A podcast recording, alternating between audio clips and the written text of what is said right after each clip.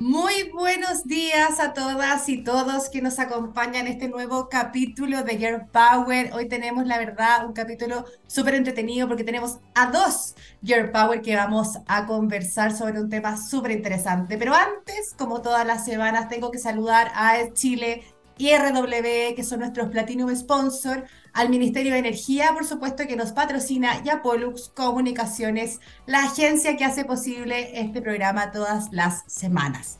Ya les adelantaba algo, eh, hemos hablado en capítulos anteriores sobre la importancia de mantener relaciones cercanas y tempranas con las comunidades donde se instalan los proyectos energéticos y otros, por supuesto, pero a lo que venimos nosotros, energía. Y hoy vamos a profundizar de, esta relevancia de generar lazos de etapa, de etapa temprana y durante los proyectos, cuando están ya en operación, y por supuesto este desafío de tener que adaptarse a los cambios de escenario, cultura de los territorios y sus comunidades, por supuesto. Y para hablar de esto, tenemos esta mañana a dos expertas en la materia, me refiero a Macarena Badilla, es socióloga y coordinadora de trabajo comunitario en Bio Bio de AES Andes, y Loreto Michea, que ella es periodista, jefa de relacionamiento comunitario de proyectos Zona Norte también de AESEAN. Muy bienvenidas Macarena y Loreto, ¿cómo están? Qué rico tenerlas esta mañana con nosotros. Hola Fernanda, estábamos esperando ya ansiosa este día, te agradezco mucho la invitación, estoy muy contenta de participar en tu programa, estoy también viendo algunas alguna otra entrevista si es que me, me motivó mucho más. Así que, genial, genial. Loreto, ¿y tú estás desde la zona norte entonces? Aquí en Copiapó, todo el mundo con frío y yo con calor. Debo decir que acá en Santiago no, no, está tan, nos tocó una semanita como de San Juan, la verdad. Eh, no está ese frío que me decían que había, pero bueno, eh, aquí estamos distribuidas a lo largo del territorio, que me encanta, esa es de la, lo que dejó la parte buena de la pandemia, ¿no? De poder estar remoto y haciendo cosas y totalmente conectadas. Así que felices, felices de estar con ustedes hoy día y, tenemos poquito tiempo y son dos. Así que vamos a comenzar rapidito con la ronda de preguntas para que podamos avanzar y conocer, por supuesto, más de ustedes, de lo que hacen. Y esta pregunta apunta a ambas. Eh, quizás comienzo contigo, Maca. Eh, conociendo la visión que tienen ambas de, del trabajo comunitario y la importancia de estar en sintonía con las comunidades en, estos, en este proceso tan relevante que estamos viviendo como país y como planeta, eh, que es el recambio de la materia energética, ¿no? Eh, ¿cómo, ¿cómo, se logra esta, esta sintonía, esta, esta, información? ¿Qué tan importante es mantener a las comunidades al día? ¿no? ¿Cuál es el rol que ustedes cumplen un poquito en eso también? Sí, eh, yo creo que es sumamente relevante tu pregunta, Fernanda. Eh, bueno, yo creo que acá todos somos eh, promotores de, este proceso que estamos viviendo a nivel país, donde las comunidades no están ajenas. Ya nosotros somos conscientes también que debemos caminar de la mano, en sintonía, como dices tú, con, con nuestros vecinos, nuestras comunidades. Y nosotros lo que hemos estado realizando precisamente es impulsar, ¿cierto? apoyar iniciativas comunitarias eh, que incorporen, ¿cierto?, muchas veces el uso de esta energía renovable. Estamos, estamos viendo cómo vamos materializando eh, proyectos comunitarios, qué sé yo, pero estamos en la etapa como del descubrimiento, ¿ya? Así que son a veces iniciativas bastante innovadoras también para los vecinos y eso claramente nos llena de hartos desafíos, ¿ya? Em, como yo, bueno, un poco el trabajo que yo llevo adelante con, en terreno, con, con, con las comunidades, ciertamente no se quedan atrás, ya están sumamente de la mano caminando, digamos, hasta, esta transición energética. Y eso eh, para nosotros también como empresa es tremendamente positivo porque va de la mano también con nuestra estrategia de inversión social. Y como también lo hemos detectado, eh, esto ha sido mediante el diálogo cotidiano que llevamos con ellos. Ya estamos en permanente comunicación, ¿cierto? Comprendemos también estas nuevas necesidades que se van eh, digamos, eh, emergiendo, apareciendo dentro de, los territorios. Y eso es un poco movernos en sintonía con ellos y ir trabajando de manera continua, eh, sobre todo, como tú lo decías al inicio, para nosotros que eh, vamos a estar presentes en el territorio por un largo plazo, digamos. van a ser vecinos por largos años. Varios años, claro. Entonces eso suma a que tenemos que seguir trabajando de la mano y se ha, hemos tenido resultados bien positivos también al respecto. Gracias, Macarena. Loreto, y, bueno, en, comentaba Macarena que quizá en el sur eh, es un proceso un poquito más nuevo, ¿no? Eh, en el norte, bueno, ahí tenemos este ecosistema solar. Eh, somos reconocidos mundialmente por la tecnología solar y ahora ya viene el hidrógeno, hay otras cosas que están dando vuelta en ese territorio, pero me gustó algo que dijo Macarena y me imagino que tu caso es similar, eh, el, tema del diálogo constante, esto de generar un poquito de confianza, ¿no? Con los territorios. ¿Cómo, cómo ha sido en el caso, en el caso tuyo? Sí, y escucha, muchas gracias por el pase. La verdad es que acá en el norte uno de los focos siempre son las eh, comunidades indígenas. En particular nos ha tocado interactuar mucho con las comunidades changas, una comunidad que extinta. Mm. si ustedes se acuerdan y revisan la, la cuando nos enseñaron, ¿verdad? Era un pueblo que, que, que, existió en antaño, eh, relacionado al borde costero, las ballenas. Hoy tengo, tengo tantas cosas aquí bonitas, no, no, pucha, tonta yo que no las traje ahora, pero hay ah, las balsas de cuero de lobo, todas esas costumbres que es un pueblo para enorgullecerse y en el 2020 se declaró en octubre que no, como no estaban extintas, estaban vivas. Eso tú me habías comentado cuando nosotros, por supuesto, tuvimos una conversación antes donde conocimos un poquito también lo que hacían y, me llamó mucho la atención eso que tú comentabas, que estaban como en un proceso de reestructuración, apunta a lo que estás contando ahora, ¿no? Que no, no estaba extinta, tenía, tenemos changos. Hay chango, hay y se estaban eh, reconfigurando, eh, eh, buscando su propia identidad, porque al final una pueblo, es un pueblo que tú te darás cuenta no tiene lengua, no tiene ceremonia, y en ese proceso sí tiene historia, tiene una historia que está en la tierra, que tú te escarba y están hallazgos antropológicos, hay unas piedras ahí en el, hay un, eh, una quebrada que se llama el Médano, son murallones eh, con, pie, con, con pintura. A ver, te la voy a mostrar. Si tenía alguna ahí, maravilloso, aprovechamos que nos están escuchando, viendo. Mira. Pero esos son los tipos de, de, de, de, cosas que se ven en esas piedras maravillosas eh, y que relatan una historia ancestral. Oye, Loreto, perdona que te interrumpa, porque eh, eh, con, lo que nos estás como contando, me imagino eh, que no debe ser fácil quizás para ti y cualquier persona que está en cargo de, territorios, ¿no? De coordinación con territorios, de vincularse, poder, si ellos mismos incluso están también como redescubriéndose con la cultura, ¿cómo entras tú?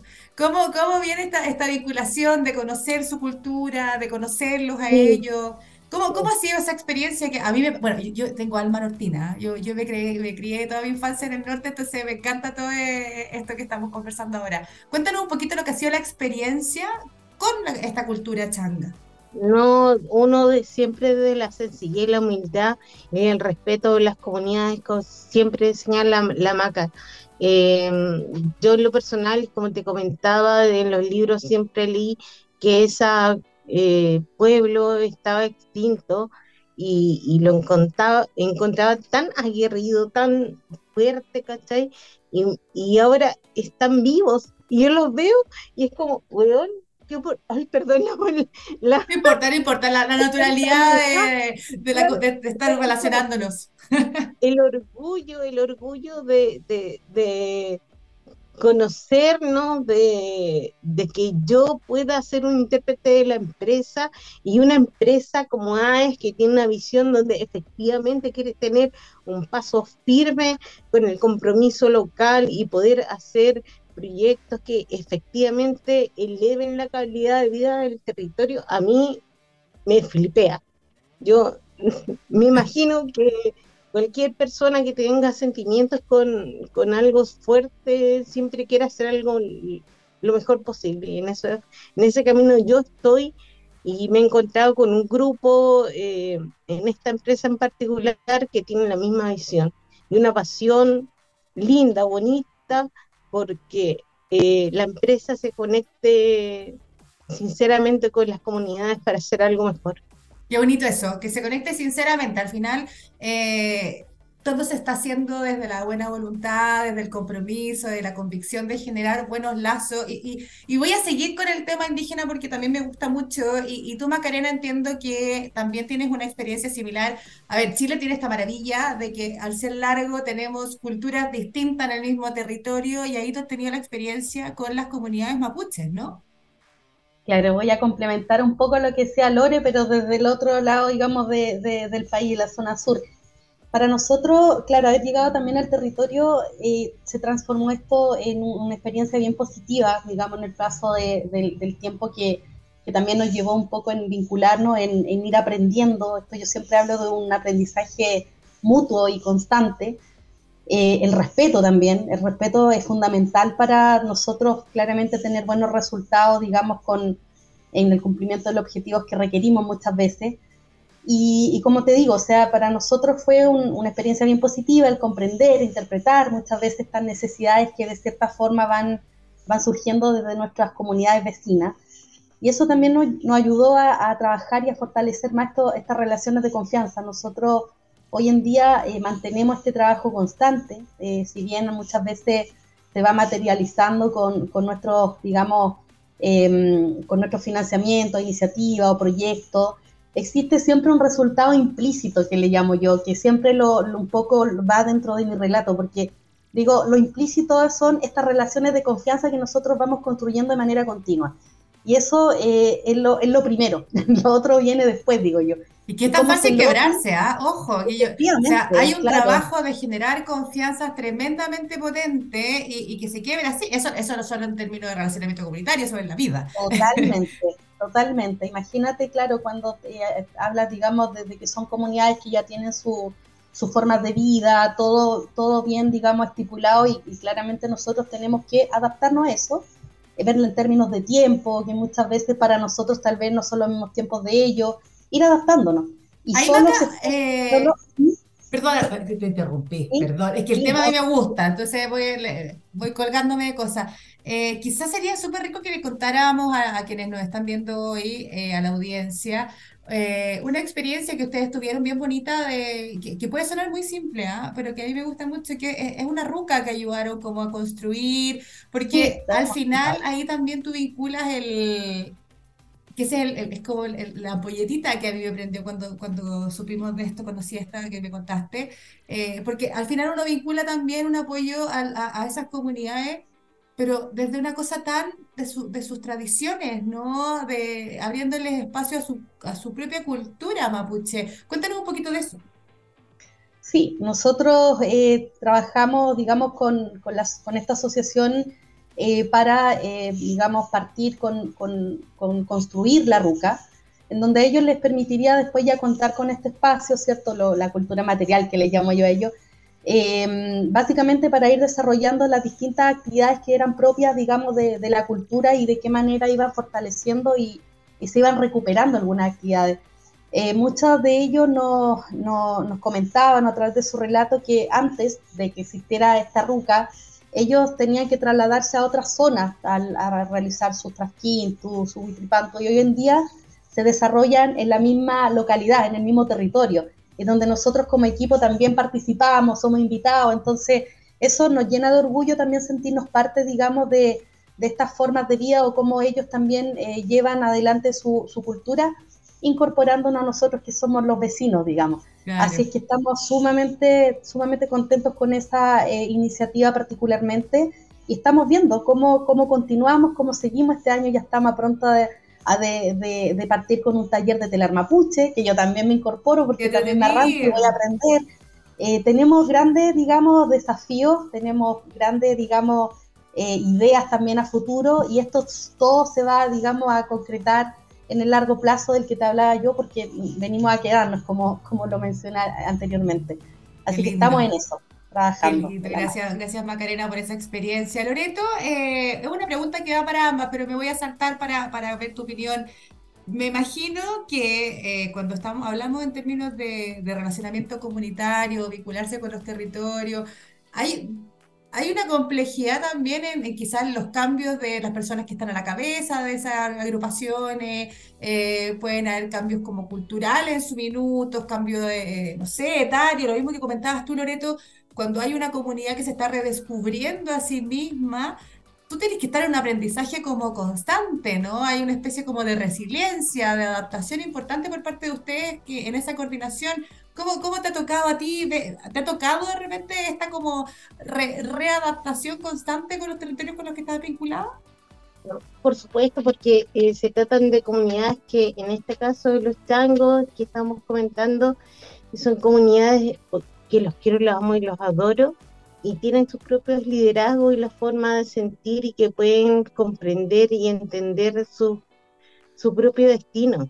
Y, en ese, en, y en ese entorno uno tiene que ser súper respetuoso, súper eh, escuchante, eh, y en eso la empresa tiene que también ser súper eh, adaptable al entorno.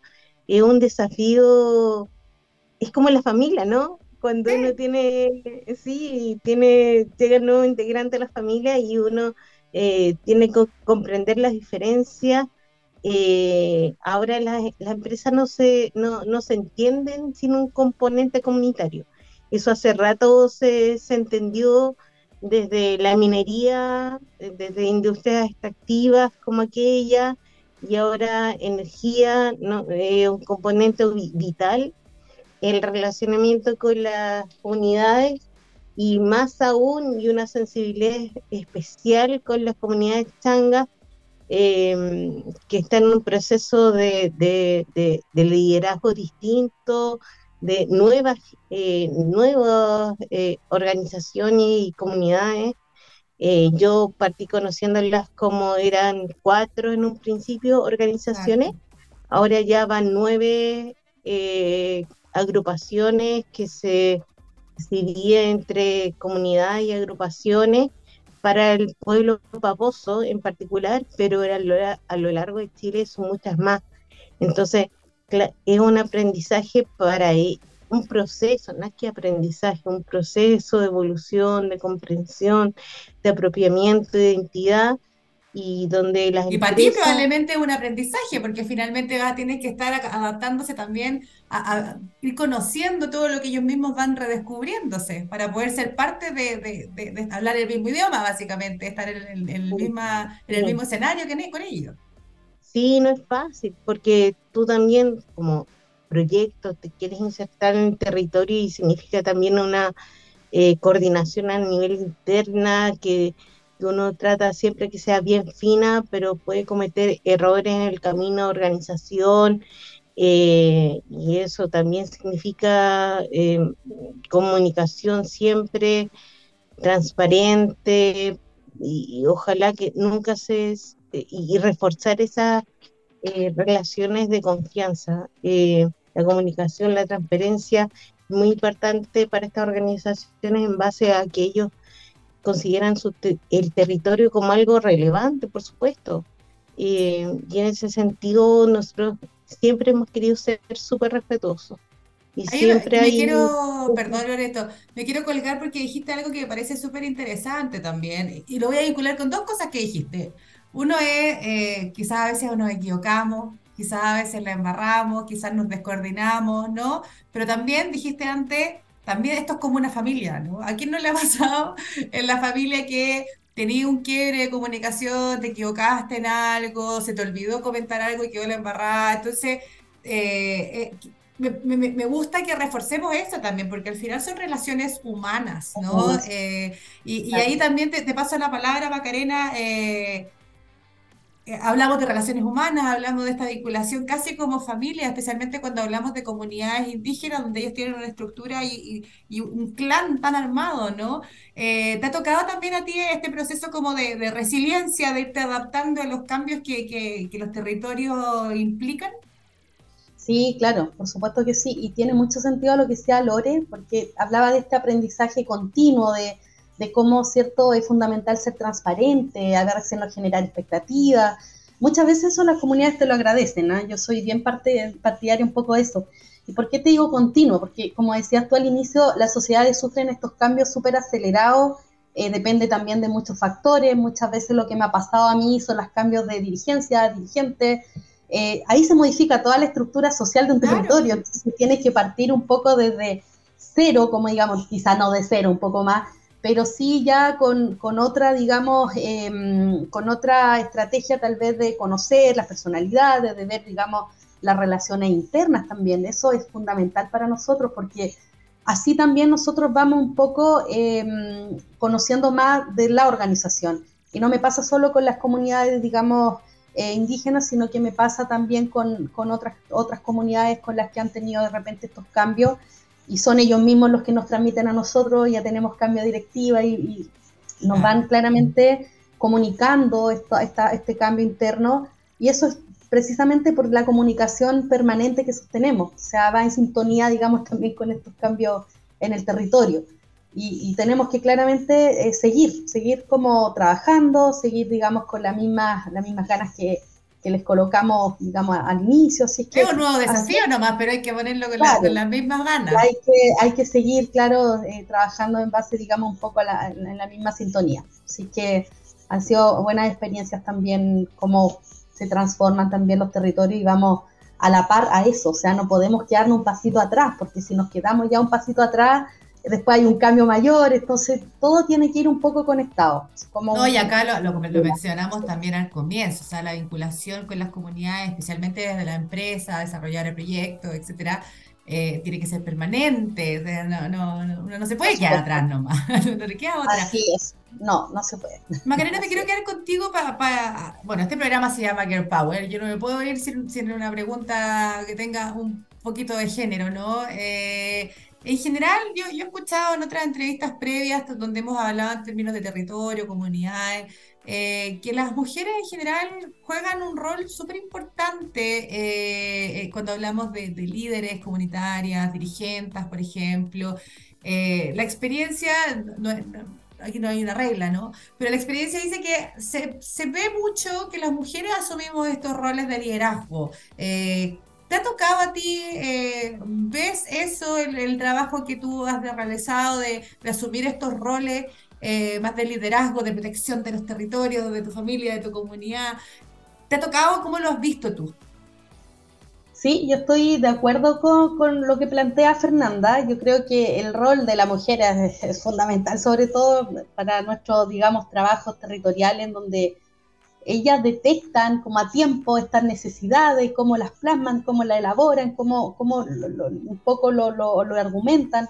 Entonces yo creo que la mujer tiene un rol, ese, ese rol que es un poco, digamos, desde el cuidado, desde, desde un poco eh, hacer, como cuando decía en la familia, como que estás preocupada de que todos estén bien, tu, tu, tu hijo, el cuidado, digamos, al hogar acá también se vive. O sea, tenemos de repente eh, dirigentes también bien potentes que ella no, no el, recurso entre más duradero, entre más lo estiramos, como le llamo yo, eh, es mejor porque al final ven, digamos, eso concretado, materializado, digamos, en los territorios y eso se basa principalmente en cómo ellas ven su propia realidad. O sea, ellas no, no se exponen, digamos. Así es que es como le llamo yo este proceso un poco inductivo, donde partimos en proteger nuestra casa, familia y desde ahí hacia afuera y, y que no, no, no, no, se caracteriza por eso, desde las tres que estamos acá, yo creo que hemos vivido eso alguna vez. ya sea culturalmente, ya sea por la historia que, que nos, cargaron estas características, pero todavía tenemos la naturaleza, claro, la naturaleza que, que, tenemos. Pero yo creo eh, totalmente, son actores clave en el desarrollo de los territorios. Yo, yo afirmo, digamos, esa, esa frase. Esa tesis. Esa, claro, mi, mi, mi tesis y, y, nada, o sea, ciertamente también hemos tenido dirigentes hombres que también velan, digamos, un poco por, por el mismo desarrollo de los territorios, pero ahí la mujer, como siempre, va también eh, un poco expresándolo más a tiempo. Así que estamos en power. Oye, Loreto, voy a cambiar, saltar de un tema súper distinto, ¿ah? porque tengo las dos con experiencias súper entretenidas, con eh, escenarios distintos, entonces me voy picoteando. Eh, me queda la última preguntita por, honor al tiempo y, quería enfocarme a es, yo sé que tiene un proyecto que se llama ALBA, ¿no? El proyecto ALBA en el norte de Chile, eh, que es un proceso de reconversión de una tecnología antigua, para no decirle tan feo, a una tecnología más moderna, ¿no? que viene a, complementar y impulsar el, proceso de transición energética que vive Chile. Pero no, no, no, quiero que hablemos del proyecto, ya tuvimos la posibilidad en un minuto de hablar del proyecto ALBA con, con, con, con otra Girl Power de AES, pero sí desde tu mirada territorial, porque acá cuando tú haces una reconversión de una central, que también implica una reconversión laboral, eh, tiene que haber también una relación, un acercamiento, una información, una educación a, esas personas y a esos grupos de interés para que vayan yendo de la mano, ¿no? Con este proceso, ¿no? Que después se enfrenten a un cambio que si bien es muy positivo, cuando te enteraste tarde, quizás no lo es tanto. Eh, desde, netamente la mirada territorial, comunitaria, eh, ¿cómo lo han visto o cuál es tu impresión con respecto a lo que se, se debe trabajar en ese ámbito?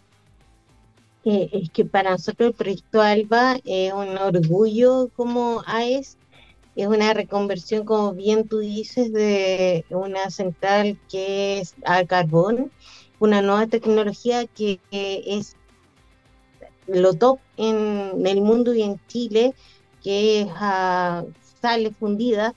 Yo no te voy a explicar porque yo... Pero es almacenamiento. Básicamente pasamos de carbón a almacenamiento de energía, ¿no? Sí, exacto.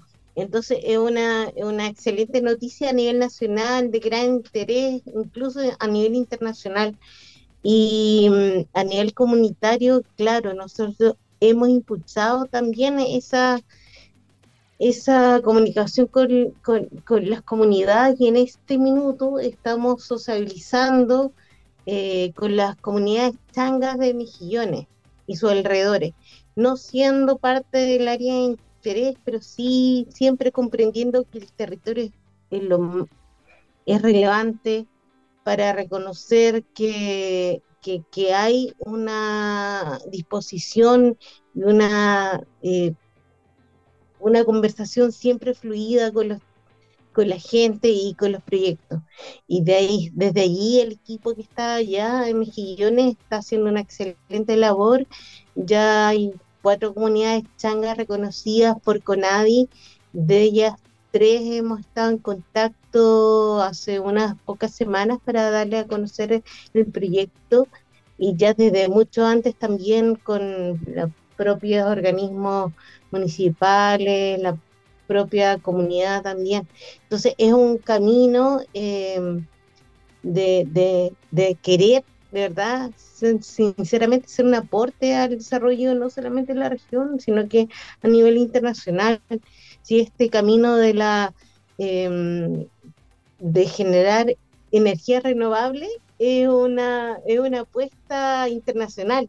de pues, verdad, y nos mueve, y de ahí Fernanda, yo también quisiera que tú remataras con estos mensajes que son que nos mueven a todos. Tú estando en Alemania, entiendo ahora en Chile. Ahora estoy de pasadita acá, sí. Claro, claro. Pero estamos todos en la misma mirada de poder ser un aporte decisivo a este cambio eh, climático eh, que nos afecta a todos. Y hace unos días incluso escuchaba unos conceptos que no es cambio climático, es como la evolución climática. ¿Verdad? Va evolucionando porque en países como ahora en Europa la gente está con unas temperaturas del, terror.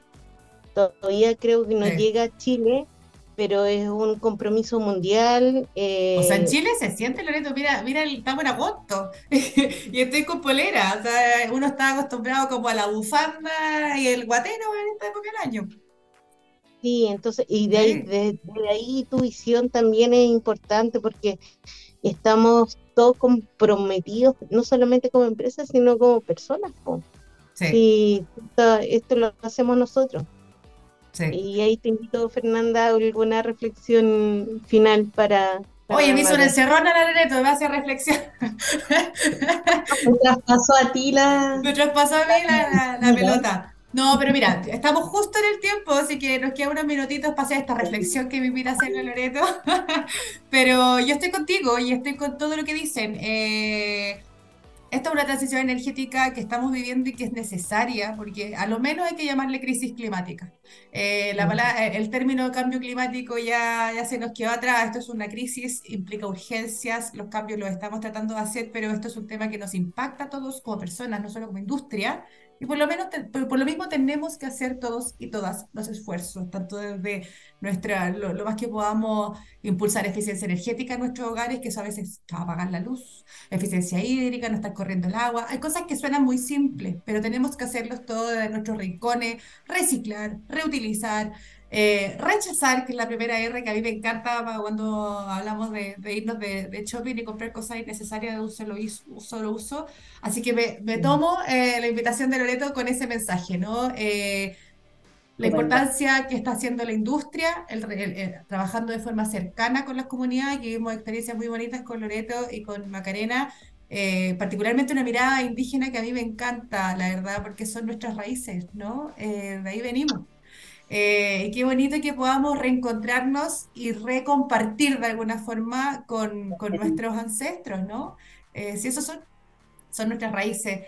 Y nada, agradecer el trabajo que ustedes hacen, Loreto Macarena, que encuentro que es maravilloso y mucho éxito también en, en esta resiliencia que tienen que tener para cualquier cambio que tengan eh, y podamos seguir trabajando verdad de la mano. Yo creo que el, eh, el desarrollo de la transición energética tiene que ser de la mano con las comunidades y de las comunidades a la vez con las industrias. Entonces, eh, vamos con todo, vamos con todo y sigan adelante con esto y nos tenemos que ir porque se nos hizo el tiempo, me, gasté los últimos minutos de usted en la, en la reflexión. Pero agradecemos a Chile y a RWE, que son nuestros Platinum Sponsor, al Ministerio de Energía que nos patrocina y a Pollux Comunicaciones, mi agencia que hace posible este programa todas las semanas. Que tengan una muy linda jornada y nos vemos el próximo jueves, como todas las semanas, a las once y media de la mañana. Somos Girl Power, somos Pollux. Nos vemos, que estén muy bien. Chao Maca, chao Loreto, que estén muy bien.